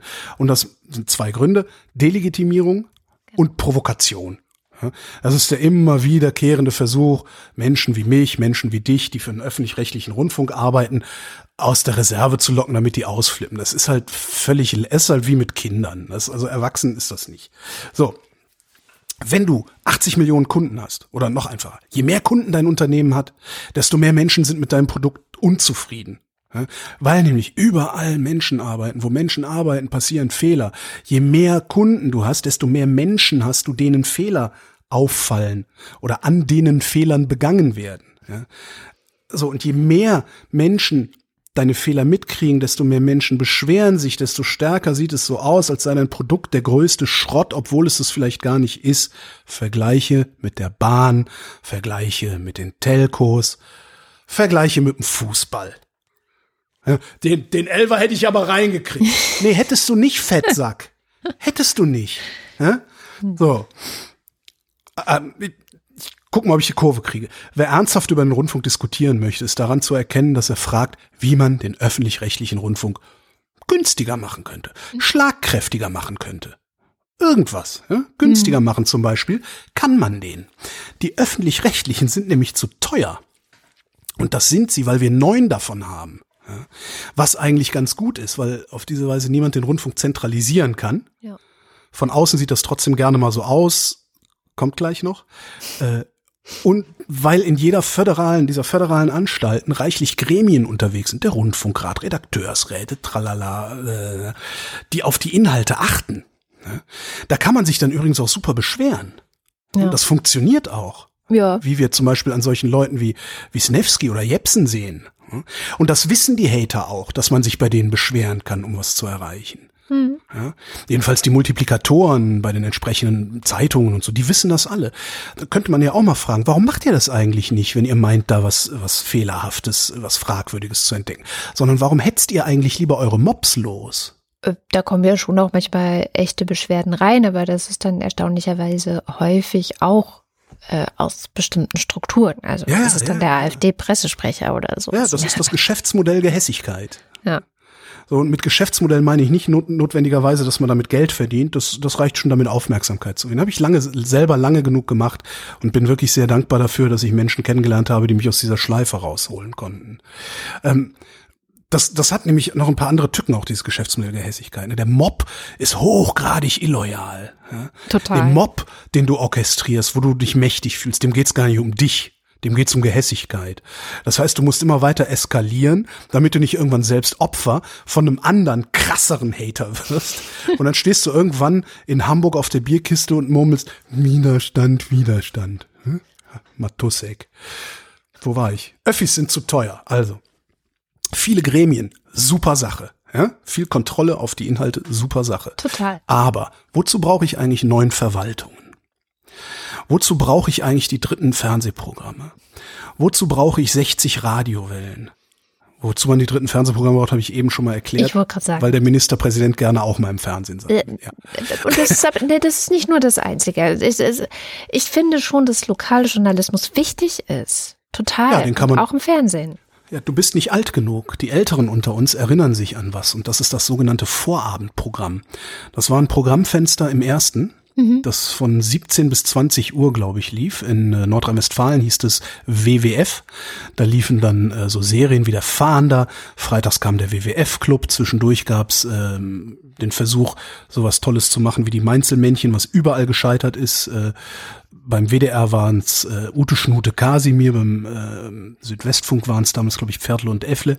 Ja. Wobei die waren ziemlich geil. Die waren Äh, eigentlich uns- cool. Pferd Da gab es einen sehr schön, genau, wo sie beide auf dem Kutschbock sitzen und der Affe sagt, ha, jetzt fehlt uns nur noch der Gaul. Fand ich irgendwie ganz schön. Naja, da kannst du Regionalberichterstattung machen. Das ist überhaupt kein Problem, das auch heute noch so zu machen. Ja. Das Okay. regionale Argument bestreite ich für die dritten Programme. Wir können es auch abdrehen. Dann machen wir es andersrum. Wozu brauchen wir eigentlich das erste? Ähm, Für Bundesberichterstattung. Ja, wie kann man doch auch im dritten machen? Da wird doch sowieso die Tagesschau gesendet. Da werden die Tagesthemen wiederholt. Ja, es, man kann, man kann überall hin, man kann überall mal hingucken und hindiskutieren. Das muss ja, ich muss ja nicht recht haben. Aber wozu brauchen wir eigentlich über 60 Hörfunkwellen? Ja, das ist schon eher eine Frage, die ich mir Das auch ist auch manchmal eine stelle. Frage. Und die ist aber die letzte Frage, die wir stellen brauchen, weil das ist das Billigste. Ich wollte gerade sagen, das Radio ist ja nicht das teuerste an dem ganzen. Genau, das Radio ist das billigste da. Wozu brauche ich eigentlich teure Liegenschaften in den Innenstädten, die dann auch noch überteuert saniert werden, wie gerade in Köln? Link dazu gibt's in den Show Notes. Ist eine Katastrophe. Oder mal richtig klein granuliert. Warum lesen Menschen das Wetter und die Verkehrsberichte vor? Warum macht das nicht Sprachsynthese? Aber hat nicht gerade der Deutschlandfunk Verkehr abgeschafft? Ja. Warum hat jede Welle eigene Nachrichtenredakteure, wenn die Nachrichten überall die gleichen sind? Und so weiter und so weiter und so. Mir ist völlig klar, dass ich hier gegen meine eigenen Interessen argumentiere. Aber wenn ich schon beitragsfinanziert bin, dann muss ich mich gelegentlich auch fragen nach meiner Existenzberechtigung im System Gesellschaft, nicht im Rundfunksystem. So. Und man kann, was ich damit sagen will, ist, man kann den öffentlich-rechtlichen Rundfunk diskutieren. Wer aber erstmal implizit dessen Existenzberechtigung in Frage stellt, der steht auf der Seite der Autokraten. Der ist ein Feind der Demokratie. Da muss man nur in die Länder mit echtem Staatsfunk gucken oder da, wo es nur private Medien hat. Die fürchten nichts mehr als unabhängige Presse und darum attackieren die Faschisten und deren Helfer auch als erstes überall diejenigen Medien, über die sie keine Kontrolle kriegen können weil es eben staatsunabhängig ist oder regierungsunabhängig, weil es nicht steuerfinanziert ist, wo man den Geldhahn nicht zudrehen kann. Bei Werbefinanzierten ist zwar auch nicht steuerfinanziert, aber das ist auf der anderen Seite ganz einfach. Die Industrie, die hat nämlich immer noch mit den rechtsextremen Wölfen geheult, wenn es darum ging, Profit draus schlagen zu können. Guck dir Orban an, wie der das gemacht hat. Orban hat einfach die Industrie über Bande der Industrie die Kontrolle über den Rundfunk äh, erlangt. So, also hol die Industrie auf deine Seite, also die Werbetreibenden und im nächsten Schritt kontrollierst du auch die Privatmedien oder du nimmst halt die Mafia persönlich zur Hilfe, ähm, was ja Berlusconi zum Beispiel immer vorge vorgeworfen wurde. So, brauchen wir den Rundfunk? Ja, Ja. dringend. Die Menschen sind nämlich inkompetent. Guck dir die Amazon-Fragen an. Ja? Wie lange ist das Salz haltbar? Nee, noch viel besser. Guck dir mal. Postillon-Redaktion, Reaktionen. Menschen sind inkompetent. So, ist der Rundfunk zu teuer? Ja. Ich behaupte, wir können dessen Schlagkraft, ja, also im Sinne von Impact, nicht im Sinne von Propagandafähigkeit, wir können dessen Schlagkraft auch für einen Zehner im Monat haben. Das können wir aber nicht sofort haben, weil Massenentlassungen gibt es nicht.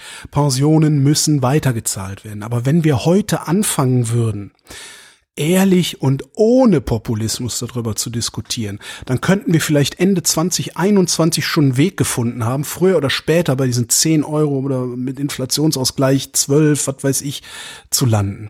Und der Witz an der Sache ist, der Ort für genau diese gesellschaftliche Diskussion wäre genau der öffentlich-rechtliche Rundfunk, denn der ist am wenigsten voreingenommen Theoretisch, also könnte es sein, wenn nicht jeder einzelne Mitarbeiter sich selbst am nächsten wäre, wie alle anderen Menschen halt auch. Ja? Mm. Die Rundfunkräte könnten das machen, da muss man nur die Politiker rausschmeißen. So, ich hatte eben gesagt, äh, der, der Rundfunk sieht oft gleichgeschaltet aus. Und das ist tatsächlich ein richtiges Problem. Das kommt daher, dass die Auswahl, was ist eine Nachricht, was ist keine Nachricht, ähm, relativ stark formalisiert ist. Äh, es gibt da den Nachrichtenwert, kann jeder in der Wikipedia nachlesen. Es sind viele, viele Punkte, äh, hat auch eine Historie und so.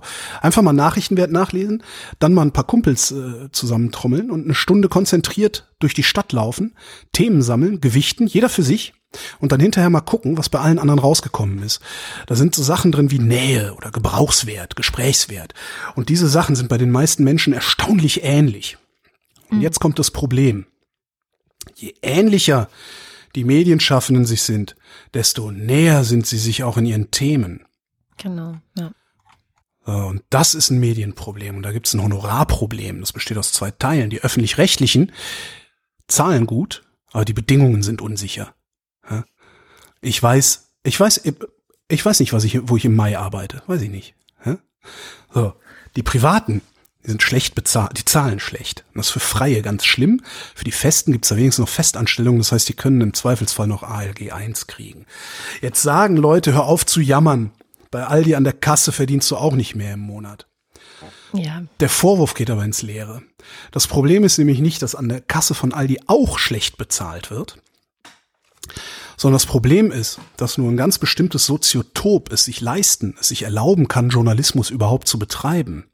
Und genau darum hört, sieht und liest man so viele Geschichten von Mittelschichtskindern, die keine Wohnung in der Großstadt finden, aber nur sehr, sehr wenige Geschichten von Unterschichtskindern, die keine Wohnung in der Großstadt finden. Ja. Und würde man jetzt hingehen und die Redaktionen diverser machen, dann kämen dis bestimmte Diskussionen kämen dann automatisch rein. Dann, dann könnte der öffentlich-rechtliche Rundfunk auch viel besser über sich selbst diskutieren. So, machst du Redaktionen diverser, wird die Arbeit anstrengender, weil ich muss mir dauernd Geschichten anhören, die mich, weißes Allmann Mittelstandskind, nicht betreffen. Ja. Über die muss ich auf einmal diskutieren. Das ist übrigens auch bei Frauen so, ne? Feminismus. Ähm, das ist eine neue Konkurrenzsituation für Männer. Darum ja. wehren die sich dagegen, auch in den Redaktionen. Das ist eine Konkurrenzsituation inhaltlich wie strukturell. Ja? Also sowohl muss ich Themen diskutieren, mit denen ich nichts zu tun habe. Ja? Was interessiert mich die Menstruation sozusagen? Ähm, als auch äh, muss ich ja im Grunde um Jobs konkurrieren. Ja?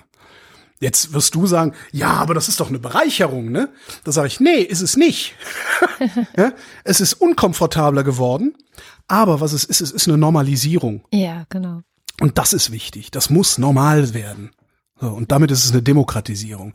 Und ich kann mir gut vorstellen, also sagen wir mal, der eine Kollege, der vor 20 Jahren in der Redaktion noch jede Frau angeschlabbert hat, ja, wirklich, weil er sich für absolut sexy, unwiderstehlich tralala gehalten hat, was er nicht war. Hintenrum haben die Mädels über ihn gelacht, aber sie haben sich von ihm anpacken lassen. Das würde er heute so nicht mehr hinkriegen. Ja. Das ist die Frage. Gut. Ja, super. Ich sag also für alle außer diesen alten Kollegen. Ja, genau. Na und viele andere Männer, also diese Gespräche in der Raucherecke, die höre ich ja auch. Ne? Also dass das jetzt irgendwie äh, nur noch Frauen. Äh, es, ist, es, es geht denen schon auf den Sack. Ähm, jetzt ist die Frage, wie kriegst du arme, schwarze, lesbische Behinderte mit Leserechtschreibschwäche in die Redaktion? Die kriegst du da nicht rein mit Förderprogrammen. Die kriegst du da auch nicht rein, wenn du in die Ausschreibungen schreibst, Behinderte werden bevorzugt oder irgendwie sowas. Die kriegst du da nur rein, wenn du sie früh genug befähigst, überhaupt Journalisten werden zu können und das muss in den Schulen passieren. Ja, genau. Wenn deine Familie nämlich kein Vermögen hat und du erstmal aus der Schule raus bist, hast du ganz andere Sorgen, als eine schöne Reportage zu schreiben für die Bewerbung um Volontariat oder an der Journalistenschule oh, oder so. Okay. Da bist du erstmal damit beschäftigt, dein Fressen, dein Dach über dem Kopf und deine Klamotten am Leib zu verdienen. Ey. Schreiben und sprechen hast du sowieso noch gar nicht gelernt. Ich sag's. Jedenfalls nicht so, wie man das machen müsste oder lernen müsste, um, um Medien zu machen. An dieser, in dieser Reportage übrigens bin ich immer gescheitert, weil ich das tatsächlich neben Uni und äh, Nebenjob, also Kellnern, nicht geschafft habe. Ja, natürlich. Ja. Das System erhält sich da selbst und das ist ein Riesenproblem. Und wer könnte da raus? Wer Politik könnte dem, funktioniert übrigens genauso scheiße. ja. wer könnte, wer könnte der, der Gesellschaft da raushelfen? Die Öffentlich-Rechtlichen. Die haben nämlich Geld genug. Ja, um auch vermeintlich oder echt, echte Nischenthemen zu bearbeiten, sich Personal zu suchen, das das auch kann, oder dieses Personal auszubilden. Ja, die müssten, du, du kannst für, das kostet doch nix. Ja? Schick doch, schick doch irgendwie, weiß ich nicht, jede, jede, jede Anstalt in jedem Bundesland hat dann halt irgendwie zehn Mitarbeiter, die nichts anderes machen, als in die Schulen zu gehen und denen beizubringen, wie man, wie man Medien macht. Den Lust daran zu machen, Schülerzeitungen gründen, Schülerradios gründen, all sowas. Kann man alles machen. Funktioniert auch. Hat Fritz äh, vom RBB, der Sender, hat das lange gemacht. Ja, da gab es das Schulradionetzwerk. Und aus diesem Schulradionetzwerk sind Nachwuchsjournalisten gefallen, die ohne das wahrscheinlich gar nicht auf die Idee gekommen wären, das zu machen. Dann würde rechts außen jetzt wieder hingehen und sagen, "Äh, propagandistische Frühsexualisierung. Gehirnwäsche." ja, aber leck mich doch am Arsch. Die 20 Prozent, die, die kriegen wir sowieso nie wieder zu, zu, zu, ich sag mal, Ja. produktiven Mitgliedern der Gesellschaft.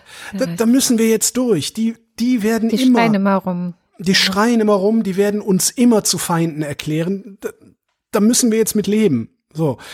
Die haben halt Angst vor Menschen, die sie selbst nicht kontrollieren können. Darum versuchen sie halt, sie zu delegitimieren. Ne? Zwangsgebühr, Praktikant. Äh, weil ihnen zum Kritisieren in der Regel das Zeug fehlt. Und sich mit Kritik auch nicht so einfach Kohle machen lässt, wie mit Gehässigkeit. Ja? Sonst würde der Niggemeier nämlich Millionär sein. Ist er aber nicht, weil Medienkritik ist harte Arbeit. Absolut. Aber ich würde auch sagen, er ist auch nicht arm. Und das ist auch richtig so. Ja, der öffentlich-rechtliche. Ich bin total froh, dass es den gibt, weil ich wirklich das Gefühl habe, wenn man sich die Berichterstattung über Deutschland aus dem Ausland mal anhört. Ich höre ja sehr viele internationale Podcasts, sei das jetzt tatsächlich von der BBC oder äh, aus den USA oder ähm, mein Lieblingspodcast David McWilliams Podcast, der hat es neulich auch gesagt. Nie gehört, was ist das? David McWilliams ist ein Ökonom, von dem ich dir, glaube ich, doch letzte Woche erst erzählt habe, in Irland Scheiße. Am Trinity College in Dublin, Ah, ja, ja, ja. der es sich okay. zur Aufgabe gemacht hat, Wirtschaft verständlich und ähm, niedrigschwellig zu erklären und eben auch einen Podcast hat. Und der hat neulich Damit auch wir wieder bei meinem Namensgedächtnis wären, ich bitte um Verzeihung. kein Problem, ich habe ein genauso schlechtes von daher. Und der hat neulich nämlich auch gesagt, und das höre ich total oft, dass äh, das gesagt wird, dass Deutschland, dass, dass Deutschland stabil ist. Deutschland ist, wenn man sich Europa gerade anschaut und wenn man guckt, was so passiert und wie so das alles nach rechts driftet und Dinge äh, aus dem Ruder laufen, wie zum Beispiel eben in Großbritannien, dann wird immer wieder die Außenperspektive auf Deutschland ist, Deutschland ist total stabil und resilient und resilienter als viele, als die meisten anderen europäischen Länder. Und ich bin fest der Überzeugung, dass das damit zu tun hat, dass wir zum Beispiel diesen öffentlich-rechtlichen Rundfunk haben. Ja, sicher. Ja. Und da könnte man sich dann sogar jetzt auch noch fragen, also in diesem, in dem 10-Euro-Modell, was ich da eben angeschnitten habe. In diesem 10-Euro-Modell kommen Leute wie ich nicht vor, auch Leute wie du nicht. Ähm, jetzt könnte man sich mal fragen, wäre sowas wie die Wochendämmerung, sowas wie der Lila Podcast, sowas wie die Vrind-Produktion, die ich mache, überhaupt möglich, wenn der öffentlich-rechtliche Rundfunk mich nicht wenigstens so gut finanzieren würde, dass ich davon auf, weil es der RBB ist auch, der zahlt sehr schlecht, dass ich davon aber auf immerhin einem niedrigen Niveau, so einem, so einem unteren Mittelschichtsniveau, vor mich hin existieren kann und auch tatsächlich noch geistige Kapazitäten frei habe, um andere Projekte zu machen. Mhm. Ja, das heißt, mittelbar finanziert der öffentlich-rechtliche Rundfunk die Wochendämmerung. Ja. Mittelbar finanziert er alle Projekte, die ich sonst so gemacht habe. Und äh, kommst dann auch wieder zum Problem, weil dadurch, dass du vergleichsweise gut bezahlt wirst und Kapazitäten frei hast, hast du natürlich auch Kapazitäten frei, PR zu machen. Und da läufst du halt wieder Gefahr, dich kaufen zu lassen. Da würde ich zum Beispiel als erstes ansetzen und würde äh, ganz strenge Nebenbeschäftigungsregeln für, äh, insbesondere für, äh, ich sag mal, redaktionell Verantwortliche machen. Mhm. Und wahrscheinlich auch für Moderatoren. Ja. Ja. Das stimmt. Und ich meine letztendlich auch deine Ausbildung, also dass du so gut moderieren kannst, wie du moderieren kannst, hast du auch Fritz zu verdanken, oder? Also. Jahrelang, äh, jahrelanger Mitarbeit im Rundfunk. Also das ist jetzt nicht aus, aus, ausschließlich Fritz, aber ja. Der Großteil. Ja, das meiste gelernt tatsächlich äh, im Sinne von ein Lehrer bringt mir was bei, habe ich bei Radio Bremen. Also auch öffentlich-rechtlicher Rundfunk. Auch öffentlich-rechtlicher Rundfunk. ja. Oder von einem Kollegen von Radio Bremen. Ich habe da nie äh, eine eigene Sendung gehabt, aber ja. Ich wollte eigentlich noch ein bisschen was zur Sicherheitskonferenz in München erzählen. Ach ey. Mm, Ich lasse es jetzt aber. Ich möchte nur einen Satz dazu sagen. Und zwar hat Bundesaußenminister Heiko Maas einen Vorschlag gemacht im, in einer Rede, die er dort gehalten hat. Und ganz viel ging es eben auch äh, um diese ganzen Probleme, die wir hier auch immer wieder ansprechen. Diese vertrackte Situation, dass du gerade keine wirklich handlungsfähige äh, Instanz hast, die in Konflikten in dieser Welt etwas ausrichten könnte. Sprich, diese Konflikte befrieden könnte. Die UN sind blockiert, Russland, China, USA. Ähm, es gibt äh, die verschiedensten, also diese drei Länder natürlich auch sind dann wieder äh, irgendwie verstrickt in die verschiedenen Konflikte. Jüngstes Beispiel wäre da Syrien, wo es ja auch gerade wieder eskaliert, wo Russland ähm, seine Finger im Spiel hat, wo man an Russland nicht vorbeikommt, wie es so schön heißt. Und Heiko Maas hat angeregt, dass man doch ähm, über den Aufbau einer europäischen Sicherheits- und Verteidigungsunion nachdenken sollte angesichts dieser verzwickten Lage. Und ich muss sagen, ich halte das für eine sehr, sehr gute Idee. Und ich finde, wir müssen die weiterverfolgen, weil alles andere bringt gerade einfach nichts. Früher war es ja tatsächlich so, dass äh, man darauf zählen konnte, dass Papa USA die Sache schon irgendwie in Ordnung bringt. Ja, Mhm. Papa USA ist jetzt aber leider dement, um das mal in diesem Bild zu bleiben. Und wir müssen uns damit abfinden, dass wir darauf nicht zählen können. Und gleichzeitig ist äh, Wladimir Wladimirovich oder auch Sergei Viktorovich, also der Außenminister Lavrov heißt so übrigens. Ähm, Lavrov. Lavrov, mit dem gibt's äh, immer, mit den beiden gibt's ja immer wieder schön Händeschütteln und Gespräche und dann wird er angerufen. Jetzt gerade diese Woche haben Macron und Merkel ihn mal wieder angerufen und versucht irgendwas zu bewirken in Sachen Syrien und Eskalation dort und so. Und das ist alles, ich, das ist alles so für die Katz. Und wenn man sich anschaut, wer oder was auf der Welt ist denn gerade noch eine, tja, eine Macht vielleicht?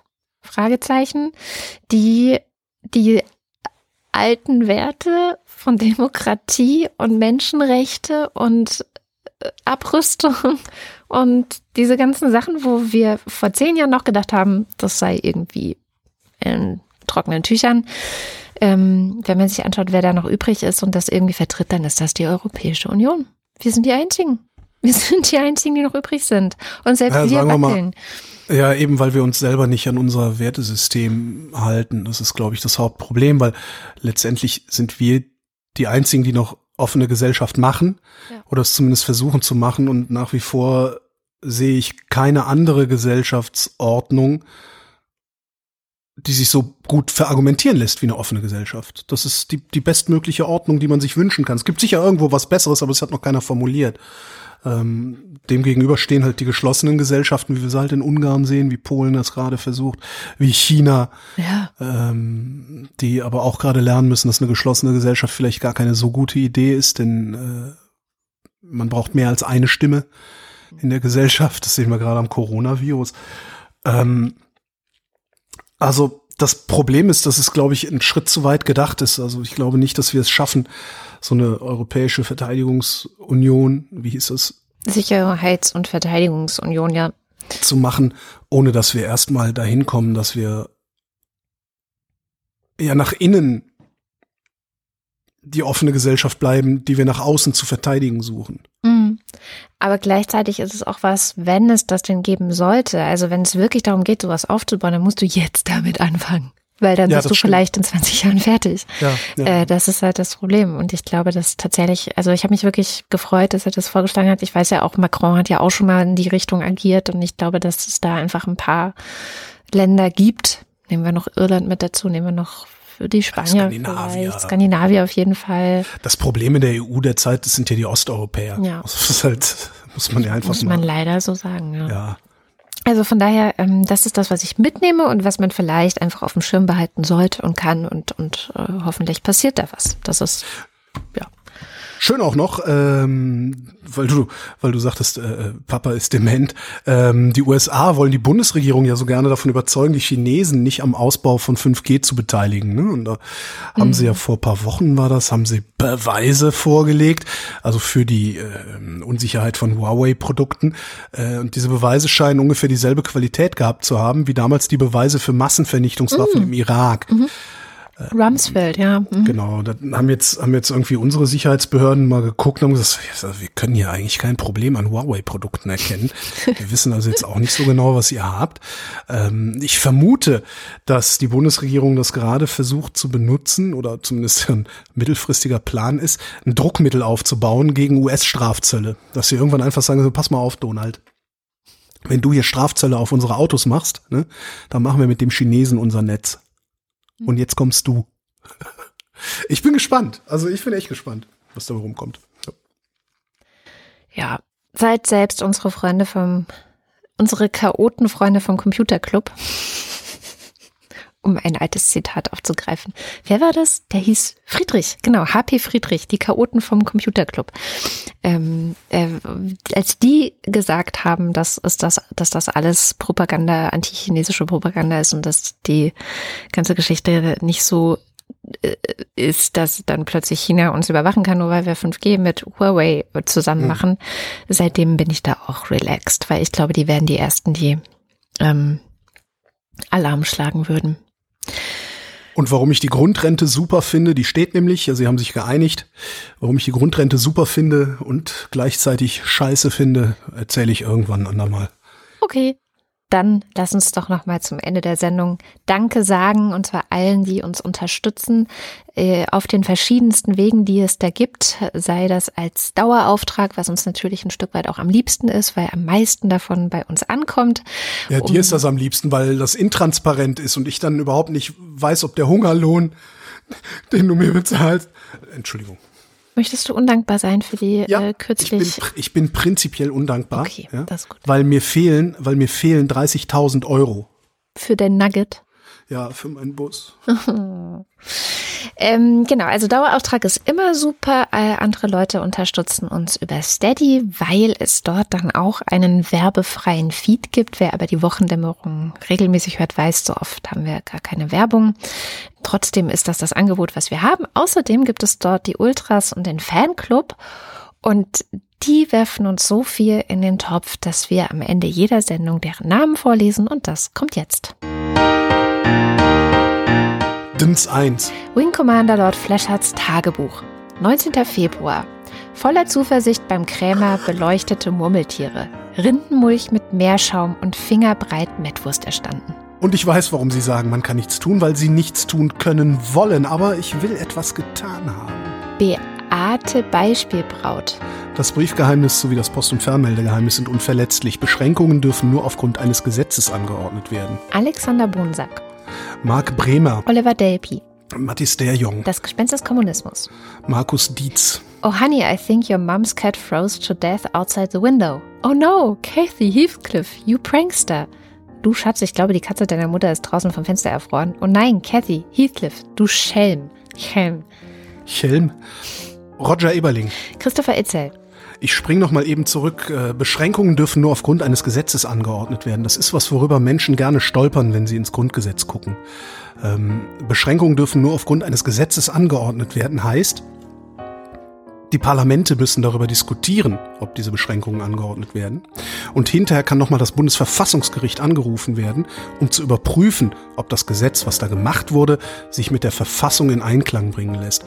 Wenn Beschränkungen im Rahmen von Verordnungen erlassen werden dürfen. Es ist exekutiv. Das ist um, die Parlamente drumherum und das kriegst du nicht so schnell wieder ausgehebelt. Das ist halt ein Rechtsstaatsprinzip auch. Also da wird der Rechtsstaat nochmal, also kein Prinzip, sondern da wird der Rechtsstaat nochmal mit zementiert. Fiel mir gerade nur noch so ein. Christopher Itzel. Andreas Freund, Erik Fröhlich. Katharina Hüll, Caro Janasch. Matthias Johansen, Antjot Kästner, Hannes Kranold, Moste Techi, Dominik Neise. Robert Nieholm, Na, sagen Chris und Moni. Michael Salz, Die gerade wieder am Baikalsee unterwegs sind übrigens, ne? Und äh, Fotos posten wie blöd. Wahnsinn, Wahnsinn, Wahnsinn. Ach, Urlaub. Ja, Jörg Scheckis, Vorsitzender der Polizeigewerkschaft Schieß mich tot. Roman Schlauer, Joachim Urlas, äh, Jens Viehweg, die zwei von der Pfannstelle. Lars von Hof-Hunold, Wenn man keinen Hunger mehr hat, ist man ja satt, ne? Was isst man denn nun, wenn man keinen Durst mehr hat? Dann ist man Bernd Wehmöller, der sich entschieden dagegen wehrt, als kein Durst bezeichnet zu werden. Großartig. Justus Wilhelm. Jetzt nur noch Reto. Und damit sind wir beim Fanclub. Niemand sagt Peter, welchen Podcast er hört. Hey Siri, 10 Sekunden zurück. Nico Abeler. Für Krabben sieht es so aus, als könnten Fische fliegen. Ach, ich wollte ja noch die Zahlen von 1 bis 1000 aufzählen. Auf Platz 1 die 1. Auf Platz 2 die 2. Auf Platz Anja und Jan aus Bielefeld. Audi Scheuer Auspuffminister. Johanna Bächle. Johannes Bauermann. Florian Beise. Simone Blechschmidt. Andreas Bockisch. Markus Boslett. Klaus Breyer. Daniel Bruckhaus. Mike Bültmann. Felix und Bianca Bültmann, Muli Pwanji. Nicole und Christoph. Gian-Andrea Konzett. There'll be no accusations, just friendly crustaceans under the sea, Regieanweisung mit Homer Simpson Stimme singen. Hans Dampf. Nee, nee, nee. Niemand glaubt an die flache Erde, das wird nur von den VertreterInnen der hohlen Erde verbreitet, um nicht ganz so bescheuert zu wirken. Du lachst, Hohlerde-Theorie kennst du, ne? Äh, ich google das. Mach das. Miriam und David. Der Steuermann lügt, der Captain ist betrunken, der Maschinist ist in dumpfe Lethargie versunken, die Mannschaft lauter meineidige Halunken. Der Funker zu feig, um SOS zu funken, Klabautermann führt das Narrenschiff, volle Fahrt voraus und Kurs aufs Riff. Andreas Dietzel. Ich bin der Schrecken, der die Nacht durchflattert. Ich bin der Schreibfehler, den du versuchst vorzulesen. Ich bin Elina Eickstedt. Und man muss dazu sagen, dass da, Da nicht durchflattert steht. Nein. Und da steht auch nicht durchflattert, sondern durchfattert. Mhm. Ach guck, habe ich nicht gehört. Schrellfehler ist auch schön. Fünf Ausrufezeichen, ein sicherer Hinweis auf geistige Umnachtung. Markus und Julia Englert hören euch jede Woche gerne zu. Claude Fankhauser. Matthias Flader. Space Force. Oliver Förster. Olli Frank. Wolfgang Fröhlich. Warte mal eben, ich muss doch eigentlich, muss, muss ich es anders vorlegen. Space Force. Äh, Automatik Skalischer Schmied. Amy Gdala. Helge Georg. Die Muxi Girls. Ricardo Guatta. Jan Heck. Tobias Herbst. Adrian Hönig. An die Wand, auf den Boden, in die Pfoten. Andreas Jasper. Philipp Kaden. Captain Käffchen auf alten Fotos sieht man immer jünger aus. Carsten Kleinschmidt. Oliver Kraus. Markus Krause. Stefan Krause. Magali Kreuzfeld. Thomas und Corina. Oliver Krüger. Oliver Kohlfink. Michael Lamertz. Clemens Langhans. Sebastian Lenk. Familie Liebenau. Detmar Liesen. Florian Link. Heiko Linke. Yogi Löw. Sabine Lorenz. Ines und Mike Lüders. René Ludwig. Macho und Mäuschen. Martin Meschke. Robert Meyer. Johannes Möller. Lordium Mondkind. Johannes Müller. Thorsten W. Noll. Oliver Paulsen. Boris Pernar. Nora Hoffmann und Peter Schmäler. Josef Porter. Thilo Ramke. Mr. Rees. Sophia Malte Rodriguez Engelbrecht. Christian Rohlier. Pia Römer. Sven Rudloff. Rutz. Jürgen Schäfer. Christian Schluck. Raimo Schmidt. Christian Schmidt. Theresa Sievert. Ulis Gambarax. Jens Sommerfeld. Marie Stahn. Christian Steffen. Ines und Tina. Vera und Benny. Eli und Johann. Hilke und Nils. Huch, wir haben noch ein paar Ultras vergessen. Und zwar Martin Unterlechner. Andrea Vogel, Yannick Völker. Heraklit von Ephesos, Heraglid von Ephimosis. Eligia von Huxarien, Stefan Wald. Andreas Waschk. John Wick. Er führte sein Ende, es war Herbsteszeit. Wieder lachten die Birnen weit und breit. Wir sind wie die Fische, die den See leer saufen, indem sie schwimmen. Wir sind wie Fische. Tobias Wirth, Stefan Wolf. Christopher Zelle, Uwe Zieling. Sabrina Zeug, Der, der fälschlicherweise annahm, die 4000 voll gemacht zu haben. Simon Siebert Ralf Kammel, ich bestehe auf 2M, mehr ist besser. und Christoph Müller. Vielen herzlichen Dank. Ja, vielen Dank. Ich spare auf einen Bus. Das war die Wochendämmerung vom 21. Februar 2020. Wir danken für die Aufmerksamkeit. Tschüss.